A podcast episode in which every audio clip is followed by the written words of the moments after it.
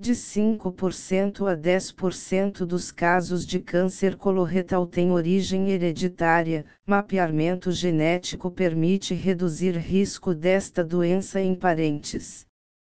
Risco de desenvolver câncer coloretal é de aproximadamente 70% entre os que apresentam mutação genética associada com síndrome de Lynch e pode chegar a 100% naqueles com polipose adenomatosa familiar.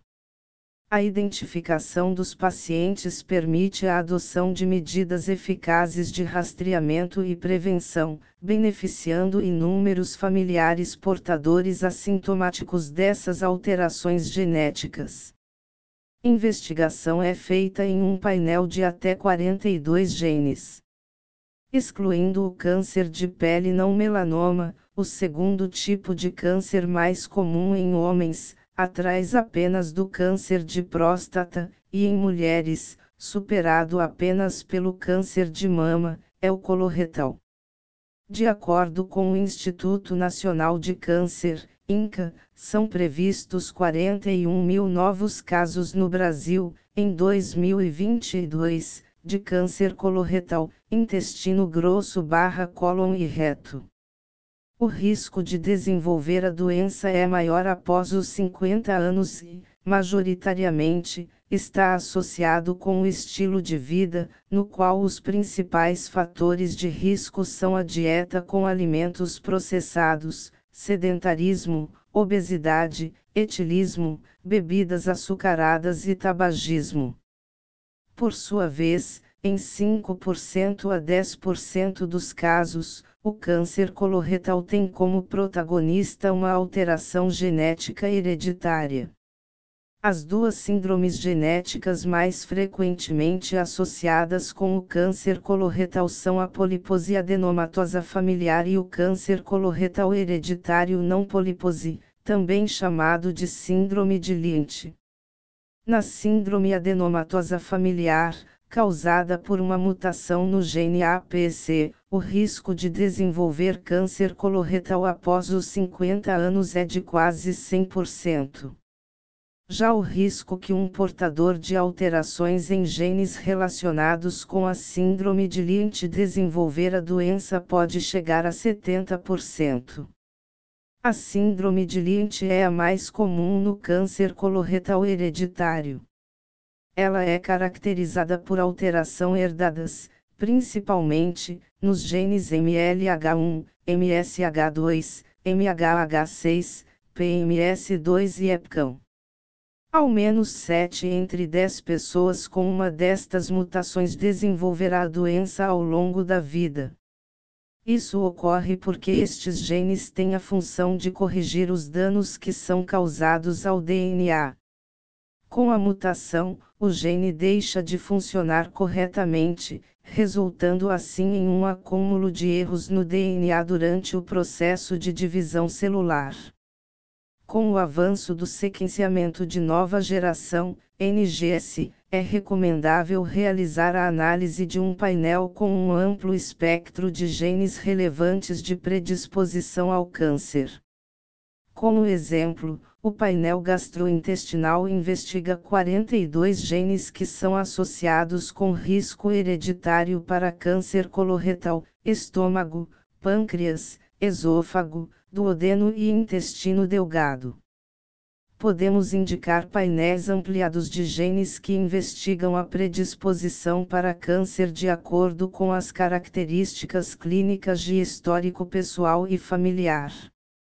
Ao identificar a mutação, somos capazes de oferecer um cuidado mais adequado, como antecipação da idade e maior frequência de colonoscópias e outras medidas profiláticas, reduzindo o risco de desenvolvimento da doença, ressalta Rodrigo Guindalini. Cuidado personalizado em câncer hereditário. O acompanhamento dos pacientes com alteração genética associada com maior predisposição hereditária deve seguir o guideline do National Comprehensive Cancer Network, NCCN.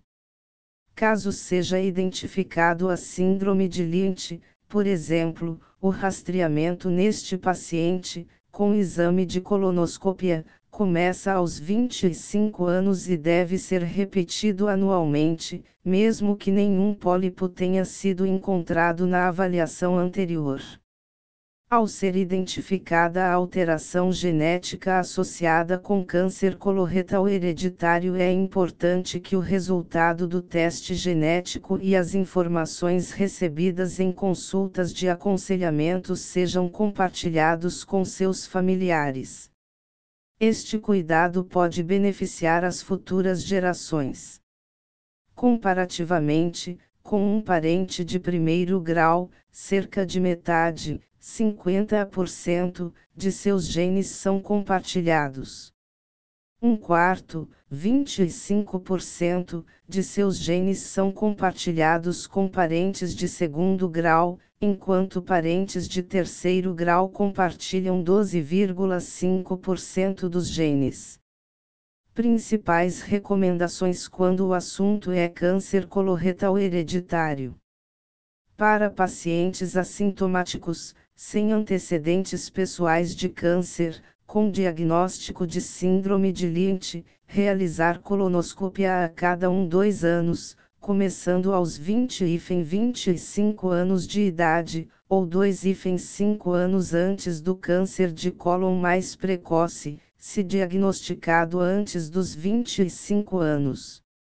O uso de aspirina para prevenção de câncer de cólon pode ser considerada. Para pacientes assintomáticos com diagnóstico de síndrome de Lynch e câncer de cólon, as chances de desenvolver mais de um tumor no cólon também são altas. Por conta disso, ao invés de retirar apenas a parte do intestino com câncer, em casos selecionados, também se recomenda uma colectomia total. Nessa cirurgia, o todo o cólon do paciente é removido, mas o reto, em geral, é preservado. Em alguns casos, principalmente na polipose adenomatosa familiar, a vigilância com colonoscópias periódicas pode começar na adolescência. Quando o exame identifica uma quantidade considerável de pólipos, mais frequente no começo da vida adulta, uma colectomia total é indicada. Nessa cirurgia, todo o intestino grosso do paciente é removido. Outra possibilidade é a realização de proctocolectomia total, em que o reto do paciente é removido cirurgicamente, juntamente do cólon, intestino. Essa cirurgia é indicada quando há muitos pólipos no reto que não podem ser removidos por colonoscopia.